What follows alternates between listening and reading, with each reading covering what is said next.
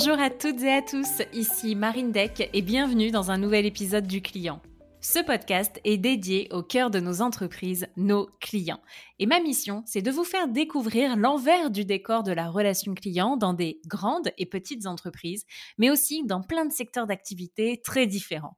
L'objectif pour vous, c'est d'identifier au travers de ces épisodes des astuces, des idées, des réponses à vos enjeux du moment afin d'améliorer votre relation client. Pour celles et ceux qui ne me connaissent pas encore, je suis Marine Deck, entrepreneur. Depuis deux ans, j'anime ce podcast, ce qui m'a amené à devenir conférencière, mais aussi à créer la boîte à outils du client qui la première plateforme pédagogique dédiée à l'expérience client. Si d'ailleurs vous avez besoin d'un coup de boost de toutes les astuces et retours d'expérience récoltés sur ce podcast ou encore de templates, je vous mets le lien dans le descriptif de l'épisode vers cette fameuse boîte à outils du client qui va pouvoir devenir votre meilleur ami sur l'année à venir. Et maintenant, si vous êtes prêt à booster votre business et à donner du sens à vos journées en étant centré client, c'est parti pour un nouvel épisode. Très bonne écoute. Bonjour Alix. Bonjour Marine. Bon, écoute, je suis ravie de t'avoir avec moi aujourd'hui. Tu es Alix de Boisgelin. Tu es responsable expérience client chez Jimmy Fairly. Merci de m'accorder de ton temps. Merci à toi. Alors, j'aimerais qu'on commence par une première question. Est-ce que, alors pour celles et ceux qui ne connaîtraient pas Jimmy Fairly, est-ce que tu peux nous faire un rapide historique euh, de ce qu'est la marque Jimmy Fairly alors, Jimmy Fairly, on est opticien. On fait des lunettes de vue et euh, des lunettes de soleil, nos propres lunettes, nos propres verres. Et en fait, aujourd'hui, quand on pense à un opticien, on a un peu l'image d'une personne euh, qui est en costume derrière un ordi sous un néon, qui parle de nos yeux avec un vocabulaire qu'on comprend pas forcément. Donc, quand la marque a été euh, créée il y a une dizaine d'années, c'est un constat qui a été fait par Antonin Chartier, donc qui est le, fondateur de Jimmy Fairly, et qui voulait en fait changer le secteur de l'optique, le dépoussiérer, lui apporter de l'innovation et de la transparence. Très clair. Donc du coup, ça fait dix ans. Est-ce que vous vous positionnez ou historiquement vous étiez une DNVB Vous l'êtes toujours Exactement. Alors on était une DNVB. On a un parcours euh, assez atypique, on va dire, euh, euh, chez Jimmy, puisque en fait, on Jimmy Fairly a été créé en novembre 2010 avec un début d'activité qui était totalement effectivement sur Internet. Voilà, on n'avait qu'un seul site et on avait on va dire peu de passages, euh, mais c'est en mai 2011 où on s'est mis à ouvrir notre première boutique. En fait, le début a été tellement compliqué en ligne que Antonin euh, Chartier et Sacha Bostoni, qui sont du coup associés pour euh, créer Jimmy Fairly, mmh ont mis en fait leurs dernières économies pour ouvrir la première boutique Jimmy Fairly à Paris, rue Vieille du Temple, qui est aujourd'hui notre boutique historique et qui existe encore. Et en fait, en deux semaines, euh, bah, le constat a été assez simple. Ils ont fait plus de chiffre d'affaires que le meilleur mois qu'on avait fait sur Internet. Waouh. Ouais. Donc, en fait, on est vraiment passé de Internet au retail, euh, puisque les lunettes sont un produit de santé. Mmh et du coup, les gens avaient forcément besoin d'essayer, d'être rassurés, etc. Donc, euh, c'est quelques années plus tard, en fait, qu'on a complètement décollé et qu'aujourd'hui, on a une soixantaine de boutiques en France et en Angleterre. Waouh, effectivement, du coup, euh, gros euh, dérapage, rattrapage, je dirais. Ça. Et du coup, aujourd'hui, parce que donc vous avez commencé avec le digital et tu dis bon ok ça marche pas, donc du coup vous ouvrez des boutiques, ça marche et du coup bah, le digital est resté et est-ce que tu as le droit de donner la, répartition? Enfin, en tout cas, sur le ah digital aujourd'hui, vous avez beaucoup plus de, vous avez beaucoup plus de commandes. Alors, c'est très simple. Hein. Euh, notre site, euh, c'est vrai qu'on a ouvert énormément de boutiques. On a eu euh, une croissance là-dessus qui a été juste extraordinaire. Donc aujourd'hui, c'est vrai que nous, le principal canal de vente et de contact avec les clients, ça reste les boutiques, donc à 95%. Ok. Voilà, donc c'est assez, euh, c'est assez précis, on va dire, mais euh, on, on, compte en tout cas euh, remettre un petit peu un focus sur notre site, puisqu'on considère que c'est aussi une vitrine pour les gens qu'on connaît pas encore, Bien sûr. ceux qui sont encore un peu loin de la boutique qui est la plus proche de chez eux, hein, même si on, on se démène pour ouvrir un petit peu, mmh un petit peu partout et être accessible. Aujourd'hui, on aimerait que notre site vraiment serve aussi à nos boutiques et en fait, on, soit beaucoup plus omnicanal. ok. Ah ben ouais, tu vois, je pensais que vous auriez euh, que ce serait pas 5% digital, que ce serait plus, tu vois. Mais après, ah moi, je suis ok. bah écoute, hyper intéressant de le savoir. Et alors toi, Alix, chez Jimmy Fairly, t'es arrivé il y a combien de temps et tu fais quoi concrètement? Alors moi, je suis arrivée il y a deux ans, un peu moins de deux ans, pendant le premier confinement assez marrant du coup, comme comme début bonne prise de poste. Ouais non non l'année 2020 pour moi a été assez assez bizarre puisqu'en fait j'avais je sortais de de chez Louis Tu où j'étais pareil responsable expérience client. Donc j'ai quitté Louis Tu pendant pendant le confinement pour rejoindre en plus une boîte qui n'avait rien à voir avec mmh ce à quoi j'étais habituée, hein, puisque Louis Tu était bah, principalement digital, euh, avec une communauté qui était très forte, très engagée sur les réseaux, pour bah, arriver dans une boîte confinée, euh, confinée dans un secteur qui était totalement retail et pour le coup, bah, le digital avait une toute petite part de chez Jimmy Fairly. Donc euh, voilà, j'ai eu plein plein d'enjeux. Euh, déjà, il a fallu auditer un petit peu quel était ben, les, le scope, on va dire, euh, expérience client, en tout cas de mon mmh service. Et euh, je me suis rendu compte qu'en fait, il y avait un scope que auquel je n'avais pas du tout touché. On s'occupe évidemment du support euh, client, donc de répondre, répondre aux messages que les clients nous envoient par mail, etc. Mais on s'occupe également du support boutique. Donc en fait, des 60 équipes qu'il y a sur place pour justement les aider à apporter la meilleure expérience client, régler, régler les litiges Ok, c'était ça du coup que tu n'avais pas identifié au départ. Pas du tout, et je pense que c'était peu identifié parce que c'était historique chez un peu chez Jimmy Fairly qu'en fait, au fur et à mesure, le, service client récupère quelques quelques scopes euh, bah, qui sont pas forcément du coup dans dans ces challenges de départ. Donc non, c'est assez assez intéressant en fait d'avoir l'occasion de de connaître et de, de structurer tout ça assez gros challenge en fait d'appliquer mes connaissances qui étaient plus digital à un milieu complètement retail avec une clientèle qui était en boutique, puisqu'en mmh, fait, mmh. du coup, le service client sur lequel j'avais complètement la main euh, chez Louis Tu, bah là, en fait, on a une partie du service client qui se fait directement en boutique. Donc, c'est vraiment euh, un gros travail euh, à faire main dans la main avec les équipes, etc., de faire remonter les infos, puisque du coup, tu as rajouté un échelon, quoi. Exactement, exactement. Ok. Et vous êtes combien à, l'expérience client euh, chez Jimmy Fairly et au support, du coup? Aujourd'hui, on est une équipe euh, de sept personnes. On grossit énormément, donc on sera huit lundi prochain. et fin avril, on devrait être une dizaine. D'accord. Euh, tout le monde fait du support parce que c'est hyper important pour nous en fait d'avoir bah, de connaître en fait ce qui se passe, euh, ce qui se passe sur le terrain. Donc aujourd'hui, on est tous en train de faire euh, de faire du ticket, puis on reçoit quand même pas mal de messages, donc c'est assez important. Combien tu reçois de messages? Alors, on a eu une évole. ce qui me, ce qui me rassure, c'est que plus on a grossi et plus le nombre de tickets pour l'instant baisse. Donc, ce qui veut dire que je fais bien mon ah! travail. Mais on recevait en 2020 environ 6500 tickets euh, 2021, on était sur 4700 et là, 2022, euh, bon bah là on en reçoit, c'est par mois hein, évidemment, ah, environ 4200. Non non pas pas sur le total de l'année parce que sinon, je pense que je m'ennuierais un petit peu. Mais euh, non non c'est par mois ouais ouais, à pondérer et à corréler à la croissance de l'entreprise, tu vois. Exactement. On n'est que dans les trois premiers mois et puis nous, on a une, on va dire une hausse d'activité qui est euh, lissée euh, entre le mois de mars en fait euh, et le mois de octobre. Et alors, dis-moi, quelle serait selon toi la définition de l'expérience client que vous voulez donner chez Jimmy Fairly Première chose qui m'a sauté aux yeux quand j'ai rejoint rejoint Jimmy, c'est que tout est soigné et fait pour le client. On est vraiment caractérisé par euh, le dynamisme euh, de nos équipes. Ça peut se voir, se constater en tout cas par tout le monde sur le terrain. Donc avec nos équipes boutiques, on a des, équipes jeunes qui euh, sont hyper dynamiques, hyper avenantes et au siège c'est la même chose donc ça se ressent à fond auprès de nos clients.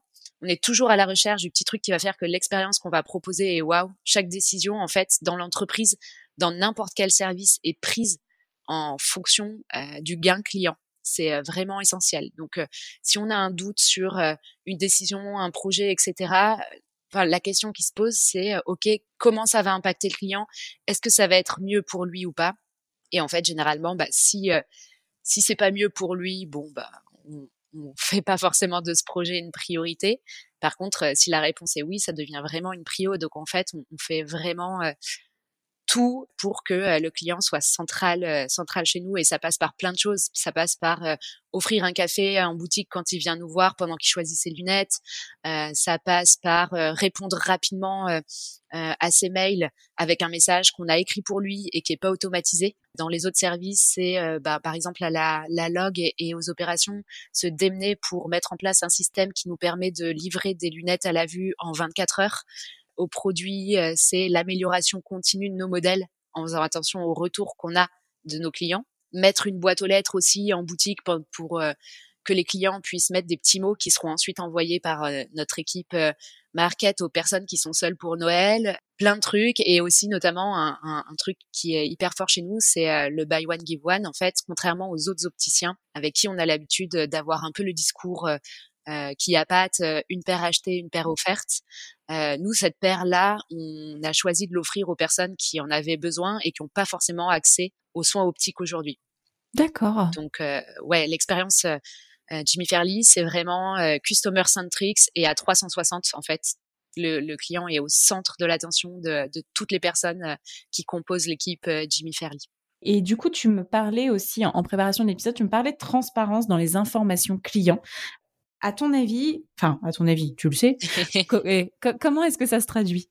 Alors, bah moi, je, j'essaye de, euh, enfin, je vais te donner trois, trois exemples un peu, un peu simples. Ça veut dire euh, alimenter notre site avec euh, des infos qui sont justes, expliquer vraiment en fait ce qu'on fait. Hein. nous, on, comme on est dans le monde de l'optique, c'est déjà assez complexe, donc on mmh essaye d'expliquer avec des mots euh, super simples, tout ce qu'on fait. En toute transparence. En fait, on essaie d'être le, le plus euh, honnête possible, donc ne jamais mentir, même par omission à un client.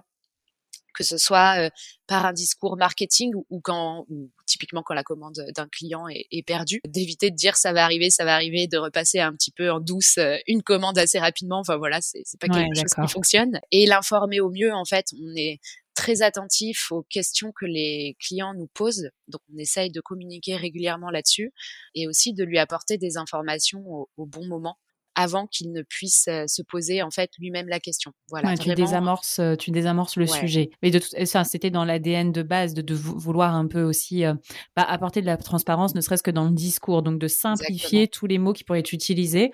Vous avez un lexique aujourd'hui. Enfin, tu vois comment ça se matérialise? Vous avez une base de connaissances pour que tous les collaborateurs puissent avoir un discours extrêmement simple sur votre métier? Alors non, justement, c'est un de nos sujets de cette année, étant donné que l'équipe grandit.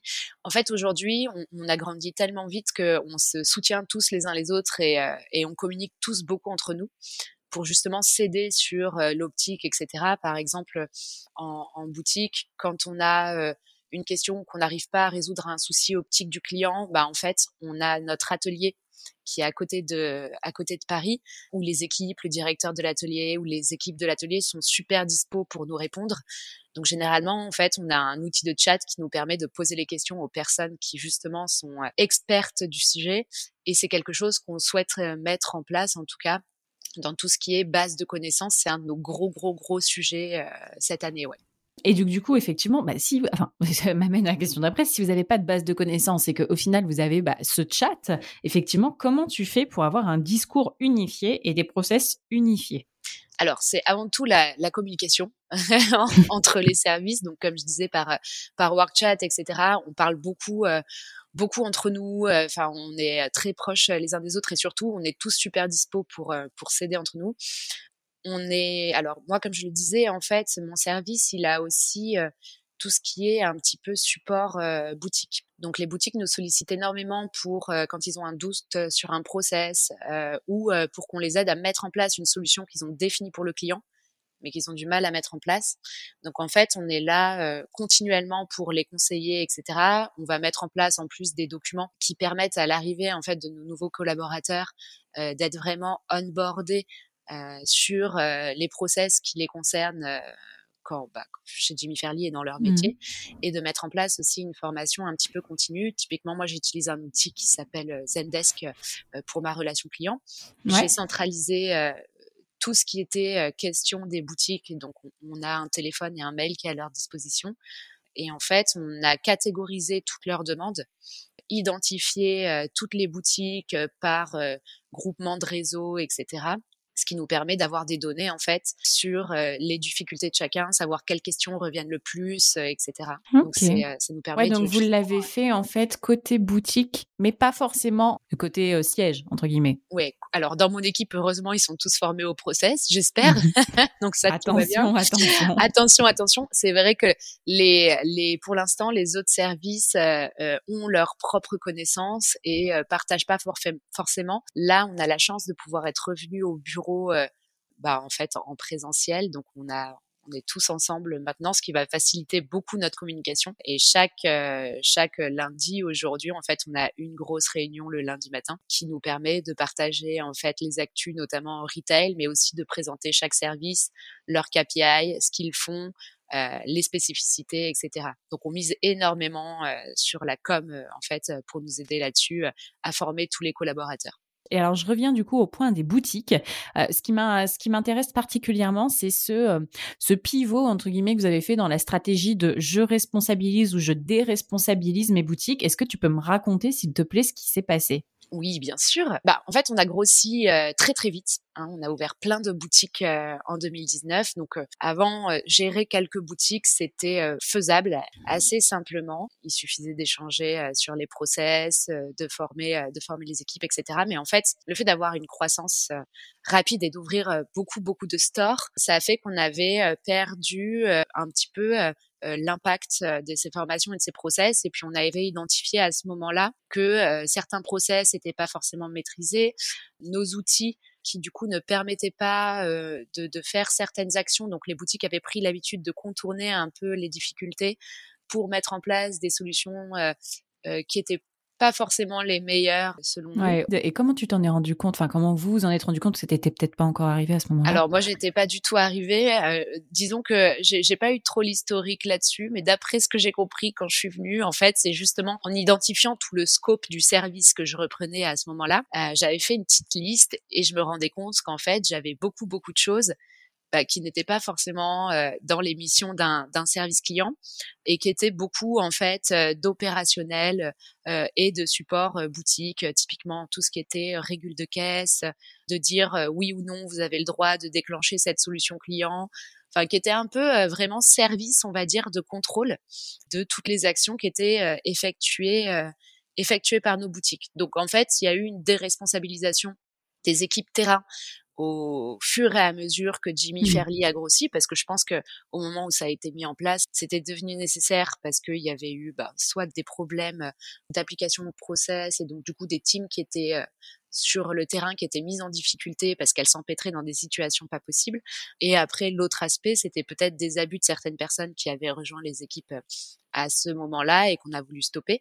Donc au fur et à mesure, en fait, l'ownership de euh, certaines décisions est euh, doucement allé euh, en centrale, où on s'est dit que ben il y avait la gestion et le contrôle en centrale était quelque chose qui paraissait à ce moment-là la meilleure solution. Aujourd'hui, on fait un autre constat qui est qu'on veut améliorer absolument l'expérience de nos clients et qu'on a tellement déresponsabilisé les boutiques qu'ils ont pris l'habitude de faire valider chaque décision par euh, la centrale, par le siège, et que du coup, même des décisions qui étaient faites pour le client et qui devaient découler un peu du bon sens n'étaient plus prises et que eux ne se sentaient plus euh, légitimes en fait pour prendre ces décisions et qu'ils étaient un peu dans une constante crainte peut-être de se faire taper sur les doigts ou en tout cas qui se posaient pas la question mais qui se en tout cas, c'était plus à eux de prendre cette décision-là. Donc aujourd'hui, on fait machine arrière parce que on a envie que bah, nos collaborateurs se sentent bien. C'est eux qui sont sur le terrain face aux clients, donc ils doivent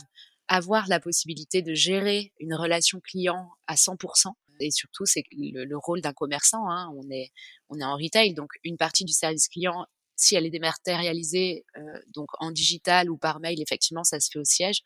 En revanche, sur le terrain, quand un client a un souci euh, et qu'il arrive dans une boutique Jimmy Fairley en disant bah voilà j'ai un problème avec mes lunettes, c'est sûr que c'est plus quali et plus satisfaisant pour lui d'avoir quelqu'un en face qui répond vous inquiétez pas j'ai une solution voici ce qu'on va faire plutôt que dire attendez il faut que je demande au service client si je peux nanana. Donc euh... Ah, oh, mais ce qui est hyper intéressant dans ton dans ton partage et je te je te remercie d'être aussi transparente c'est que en fait au début ils étaient responsables parce que euh, bah du coup il y avait c'était en train de croître il y avait pas encore tous les process etc Après, vous les avez déresponsabilisés, sauf que vous les avez sur déresponsabilisés. Et comme quoi, euh, mais c'est pareil, enfin, c'est dans l'entrepreneuriat de manière générale, bah, c'est que des phases d'itération, tu vois, et des fois, tu fais des pivots, machin, et en fait, tu te rends compte que tu as poussé le curseur un peu trop loin, quoi. Et puis, on a, on avait un, une autre, euh, un autre facteur aussi de cette euh, déresponsabilisation, en tout cas, qui a, qui a, qui a beaucoup joué, et d'ailleurs en majorité qui a joué euh, dans ce sentiment que nos équipes euh, euh, terrain ont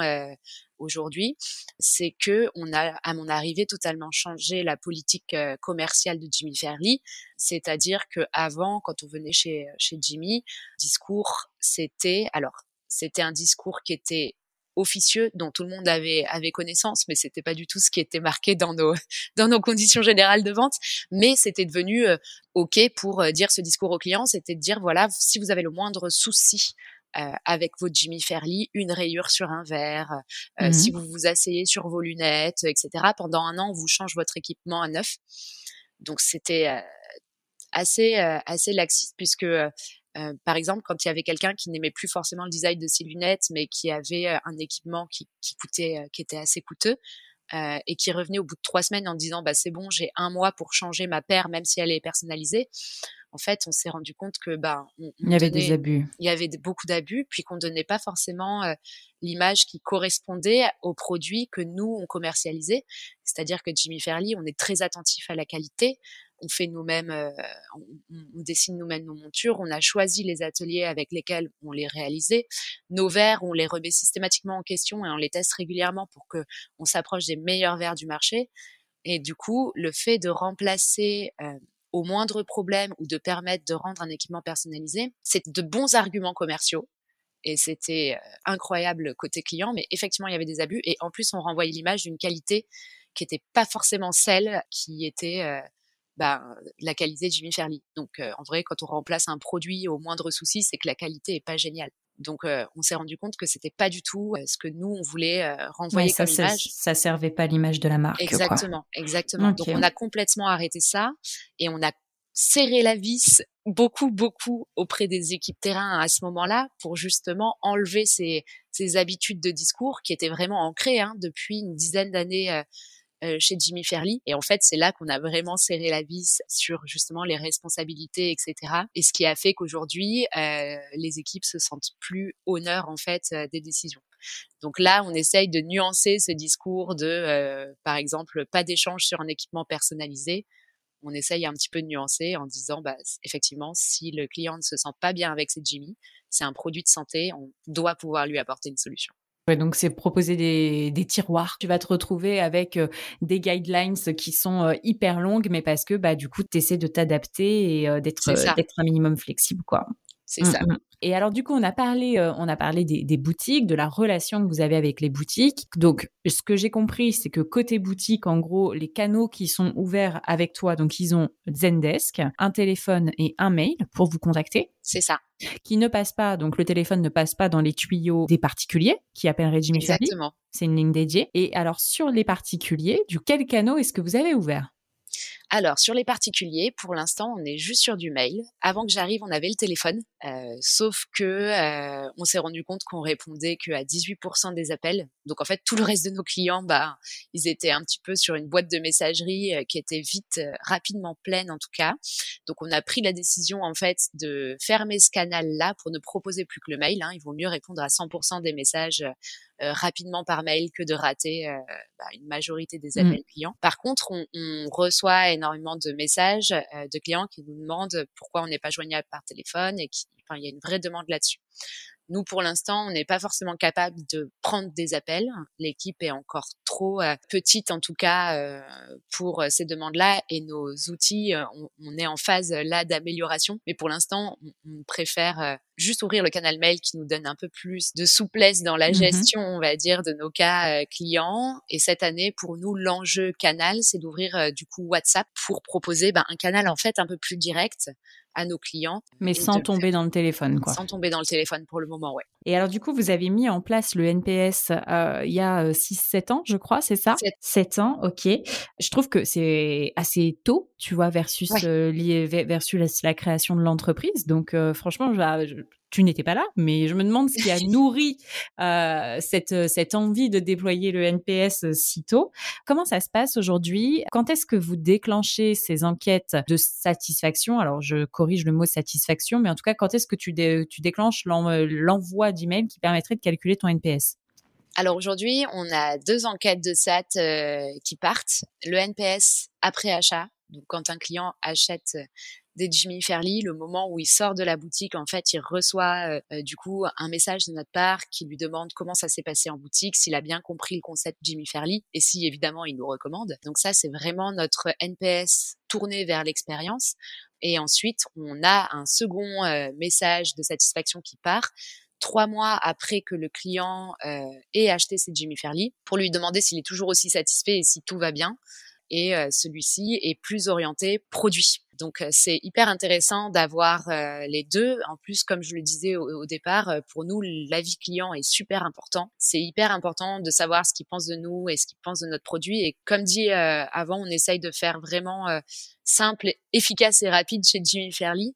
Donc pour connaître nos axes d'amélioration et euh, nos forces, on trouvait ça hyper efficace de mmh. demander directement au client comment est-ce qu'on pouvait euh, s'améliorer. Et alors attends, donc du coup en fait ça veut dire que tu envoies un, mail avec à la fois des questions qui portent sur la satisfaction sur le produit, donc comment est-ce que vous avez pensé votre expérience, comment est-ce qu'est-ce que vous pensez du produit, plus sur euh, la partie NPS ou est-ce que vous recommanderiez. Et ça tu le demandes toujours trois mois après aussi. Toujours et alors du coup, est-ce que tu observes des, alors déjà sur les taux de réponse, euh, les taux d'engagement, euh, comment est-ce que ça se passe entre euh, je sors de la boutique et à M plus 3 et puis aussi sur les appréciations qui sont données? Alors, généralement, après achat, ils sont vachement engagés parce que nos équipes sont sur, sur le terrain, sont vraiment incroyables, très avenantes, etc.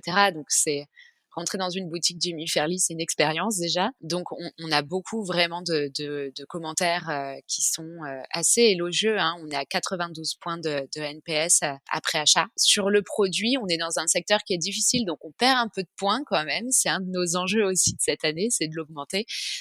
sur le produit, trois mois après, c'est vrai qu'en tant qu'opticien, on pose quand même une question sur un produit de santé donc qui peut avoir ses problèmes, soit produit pur, soit euh, un peu euh, optique, puisque mmh on, a des, on vend aussi des verres complexes, donc il se peut que le client ne s'adapte pas forcément en fait à sa nouvelle paire de lunettes et qu'il doivent retourner chez l'ophtalmo pour avoir une nouvelle prescription, etc., etc. Donc, euh, je pense qu'on est les seuls opticiens d'ailleurs à, à, demander au bout de trois mois si tout va bien avec les verres, si tout va bien avec la, la monture, et ça nous donne en fait même si on, a un NPS qui est moins bon de ce côté-là, bon, qui est tout à fait satisfaisant, hein, on est à 70 quand même. Ça nous donne vraiment l'occasion de bah, nous améliorer et puis surtout de rattraper les, les, clients et de leur proposer une solution. Et ça te paraissait correct du coup en termes de temporalité de le faire au bout de trois mois? C'est ce que vous avez identifié comme durée d'adaptation Exactement peut-être le raccourcir. C'est pas une décision qu'on a encore prise, mais on s'est dit entre le moment où le client vient chercher ses lunettes, euh, celui où il les porte, il faut au moins trois mois de, de vie au produit en fait pour peut-être identifier potentiellement un problème ou se dire que c'est bon, ça a passé euh, la barre des trois mois, euh, le client est content et tout va bien. Ok. Et ton taux de réponse sur ton mail trois mois après, il est, il est beaucoup plus faible ou... ouais. Ouais. ouais. ouais, il est beaucoup plus faible. Oh c'est chiant. Ils sont chiants, les clients, on, va, mais non, mais on va tout faire pour qu'ils répondent mieux. Ça, c'est des petites améliorations à faire de bah mon côté. Je bah perds pas espoir. Bah parce qu'en plus, ça touche au produit, tu vois. Donc, euh, c'est euh, c'est important. Et justement, tu me disais, euh, ça touche à un, produit de santé, évidemment. Et donc, il n'y a pas d'automatisation possible. Ce sont tes mots. Est-ce que tu peux étayer, s'il te plaît? Alors, on va automatiser le plus possible, mais pas forcément dans le service client. Nous, on va optimiser vraiment tout ce qui est opérationnel euh, et traitement de commandes.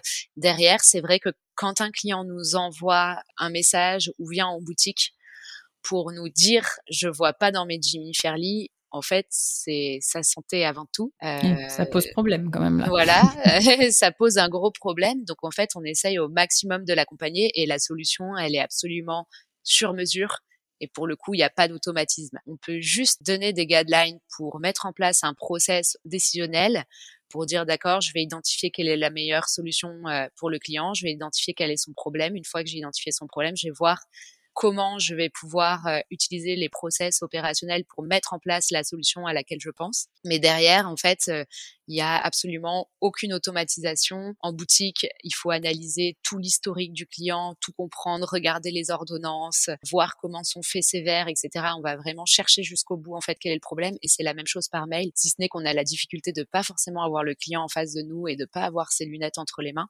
Donc, pour le coup, c'est un gros travail euh, de collaboration entre euh, le service client, l'atelier et les équipes en boutique pour pouvoir réussir justement à satisfaire le client et identifier quelle est la cause de son souci, que ce soit une erreur qui a été faite par l'ophtalmo euh, euh, sur son ordonnance, ce qui arrive, que ce soit par exemple un problème de prise en charge auprès de la sécurité sociale parce que ça arrive aussi, de vraiment en fait l'accompagner de, façon ultra perso tout au long de, son expérience et d'être là pour lui quoi. Donc là pour le coup ouais c'est pas des automatisations. Puis je sais pas si euh, si tu vois un petit peu ce qui serait de automatiser euh, des process auprès de la sécurité sociale c'est c'est c'est pas possible. Quels sont alors tes enjeux futurs? Donc on parle de base de connaissances, on a parlé d'ouvrir WhatsApp. Euh, est-ce qu'il y a d'autres enjeux pour toi dans l'avenir?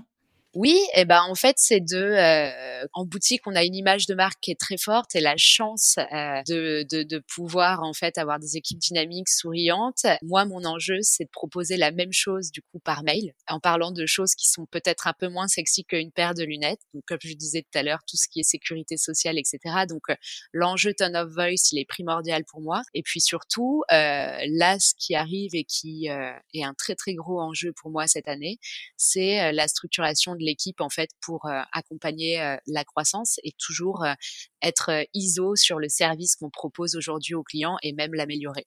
Est-ce qu'il y a un échec que tu voudrais me partager? Alors échec non, moi je dirais plutôt enjeu parce que c'est un truc qui doit être amélioré, en tout cas, tu bah, vois, sur lequel vous n'êtes pas encore tout à fait au point et où tu te dis, ouais, c'est l'unification des process et la formation des équipes. Voilà, je pense que c'est un enjeu euh, que tout le monde euh, a aujourd'hui. Échec, non, parce que bah, généralement, quand j'ai des projets comme ça, je m'y accroche pas mal. Donc, euh, ça devient jamais un échec, sauf si vraiment, là, je trouve que le temps commence à être long. Mais pour le coup, tout ce qui est enfin, formation, unification des process, surtout dans un milieu aussi complexe que l'optique, c'est un enjeu qui est énorme. J'ai pour l'instant pas fini de travailler dessus, mais je m'accroche. Et vous n'avez pas de programme de feed? Alors, pas pour le moment. C'est en, cours de, euh, en cours de réalisation. Très bien. Euh, ambassadeur, ambassadrice? Alors, ambassadeur, ambassadrice, non, mais parrainage, ouais. Ah, vous avez un programme de parrainage On a un petit programme de parrainage. Ok. On a un petit programme de parrainage, ouais, où chaque euh, chaque client qui donne son code parrain, donc à un filleul, le filleul, s'il vient faire un premier achat chez Jimmy Fairly, il a une petite réduction. D'accord. Et quel serait selon toi le plus gros succès? Oh là, le plus gros succès en arrivant chez Jimmy Fairly, bah, c'est le premier truc que j'ai fait, c'était euh, de réduire le nombre de tickets reçus et euh, d'améliorer l'expérience collaborateur et euh, client sur tout ce qui est information et suivi de commande. Ça, ça a été un gros, un gros travail. Tu penses que c'est dû à ça, du coup, la, la forte réduction des tickets? Ouais, ouais, ouais. C'est, c'est pas, j'ai pas été toute seule dans ce succès. Il y a vraiment toutes les équipes qui ont mmh. participé, les équipes boutiques, les, l'équipe service client, l'équipe IT, enfin tout le monde, l'équipe log aussi. Mais oui, en fait, quand je suis arrivée, on avait un, un système un peu euh, artisanal de, de, gestion. En fait, on a notre produit pour euh, être fabriqué mais environ 7-10 jours. Bon, maintenant, on arrive à le faire en 24 heures pour certains produits, mais à l'époque, c'était pas le cas. Et entre le moment où le client euh, réglait son achat chez Jimmy et euh, celui où il recevait sa commande, il n'avait pas forcément d'informations. C'était très lourd opérationnellement pour les équipes, en tout cas, de, de prévenir les clients que leur commande était arrivée en boutique. Hein. C'était un système totalement international. Alors j'étais arrivée chez Jimmy Fairly, je rêvais de savoir comment ils faisaient pour envoyer un SMS pour prévenir les clients qui recevaient, euh, qu'ils avaient reçu leur commande. Et en fait, je me suis rendu compte que c'était euh, un Google Sheet qui était rempli par les boutiques avec le numéro de commande, le 06 du client. Qu'ensuite, c'était l'équipe expérience client qui en rassembler en gros euh, toutes euh, les commandes renseignées donc par la cinquantaine de boutiques qui étaient là à l'époque euh, dans un seul fichier Excel pour ensuite utiliser un site qui s'appelle envoyersmspro.fr pour envoyer le SMS. Donc non, ça a été un, gros enjeu et un gros succès en fait d'automatiser, de simplifier tout ça et en fait de voir que ça a un impact et sur le client et sur les collaborateurs, c'était vraiment vraiment plaisant. Et du coup, comment vous faites aujourd'hui? C'est un trigger qui est directement identifié dans ton CRM Alors non, aujourd'hui, c'est en fait on, a mis en place ShipUp. Euh, qui est un outil de, ah tracking, euh, de tracking des livraisons. Et en fait, on l'a au fur et à mesure, avec l'aide des équipes ShipUp, on l'a complètement euh, tordu et changé pour être adapté à notre système puisque nous, on a la possibilité du coup de soit livrer au domicile du client, soit de livrer en boutique les commandes qui sont faites euh, en boutique. D'accord. Et donc, en fait, tu as fait livraison en boutique euh, et comme ça, ça déclenche l'envoi. Ça déclenche l'envoi. Au départ, en plus, c'était déclenché donc grâce au, tracking de livraison. Hein. Donc, quand euh, quand la commande était marquée comme livrée, déclarée livrée par le transporteur, le client recevait un, message de, mise à dispo. On s'est vite rendu compte que c'était chouette parce qu'on avait plus de fiabilité dans l'info client, mais que c'était quand même peut-être un peu rapide parce que nos équipes sur place n'avaient pas forcément le temps de faire un dernier check qualité, de faire un dernier montage parce que parfois on, on a la possibilité de commander des versos, donc le montage se fait directement en boutique. Donc du coup, on a re, euh, remodélisé ce process-là, où maintenant c'est les boutiques, grâce à un scan, quand elles scannent la commande, qui envoient le SMS euh, directement. c'est hyper intéressant du coup. En fait, vous avez, enfin, vous avez supprimé le suivi du transporteur pour créer votre propre suivi. En fait, tu as rajouté une étape au suivi des transporteurs qui est le check boutique avec le scan, quoi. Exactement, pour laisser mmh. euh, aux boutiques en fait l'ownership de dire aux clients c'est bon, les commandes peuvent être récupérées. Waouh, ok, hyper intéressant. Très bien, très bien. Pour finir cette partie conversation, ma chère Alix, j'aimerais savoir quelle est ta meilleure expérience client, s'il te plaît. moi, alors je suis quelqu'un d'assez simple. ma meilleure expérience client, en fait, c'est des trucs qui arrivent un peu récemment, mais c'est par exemple des choses souvent lesquelles on s'attend pas quand on prend rendez-vous chez le coiffeur et qu'en fait on propose un thé, un café, euh, hmm. ça me ça me suffit, euh, ça me suffit amplement. Je pense que euh, il faut rester euh, hyper simple dans la relation client, euh, avoir un côté euh, qui est super humain, super accessible et surtout miser sur à fond, à fond sur les petites attentions qui sont hyper importantes et qui font qu'en fait chaque client se sent unique auprès d'une marque ou d'une boîte, d'une entreprise. donc pour moi c'est hyper essentiel. J'essaye de raisonner au mieux comme ça tout le temps. Et à l'inverse, du coup, quelle serait ta pire expérience client? Alors la pire, euh, qu'on propose pas de solution adaptée. Euh, je crois que je t'en, avais déjà parlé, mais j'avais eu il y a quelques années quelqu'un qui m'avait offert un bijou. Ah oui. Euh, que j'ai jamais pu porter. Euh, tout simplement parce que le premier jour, euh, une attache a cédé. Donc je, je suis revenue dans la, dans la marque euh, pour euh, demander une solution. On m'a dit c'est bon, on va l'envoyer en atelier réparé. Donc j'étais très contente à ce moment-là. Je le récupère au bout d'un mois. Euh, pareil, le jour même, la tâche recède, donc j'y retourne, je m'accroche un peu, on me propose la même solution. je voulais le porter, il était très joli, euh, et on me propose la même solution, donc je, un peu moins emballée que la dernière fois, en tout cas sur cette solution qu'on me proposait, parce que c'était la même et qu'elle n'avait pas marché. Donc j'avoue, euh, j'avais un peu perdu confiance. Euh, et en fait, rebelote, je re-reçois le bijou, ça se recasse. Euh, donc là, en fait, j'arrive en demandant juste une autre solution. On m'a dit non, c'est pas possible, on va le réenvoyer en atelier. Et donc là, en fait, j'ai pas insisté une troisième fois. Je suis partie. Ça fait dix ans que ça m'est arrivé, j'en parle encore. Ouais, punaise. Et en fait, ça se trouve, c'était, c'était un service de location de bijoux, tu vois. En fait, tu l'avais tous les mois pendant 24 heures. Je pense, c'est possible. le positionnement n'était pas le bon, quoi. Exactement. C'est moi qui me suis trompée, je pense. Ou alors, on m'a menti en m'offrant le cadeau.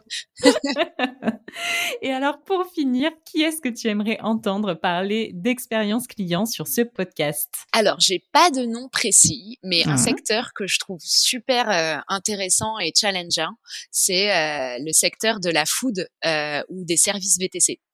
En fait, je trouve que l'exigence client, elle est tellement haute euh, dans ces deux secteurs-là, du fait de, euh, bah, en fait, on peut pas se rater, quoi.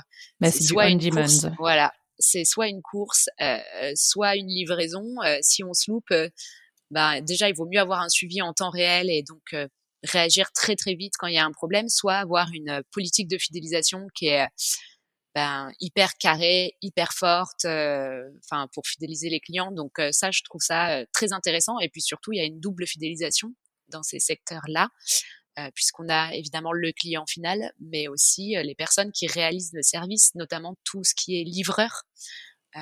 qu'on doit gérer et qu'on doit aider. Donc c'est une partie support aussi que je trouve hyper intéressante de, de connaître.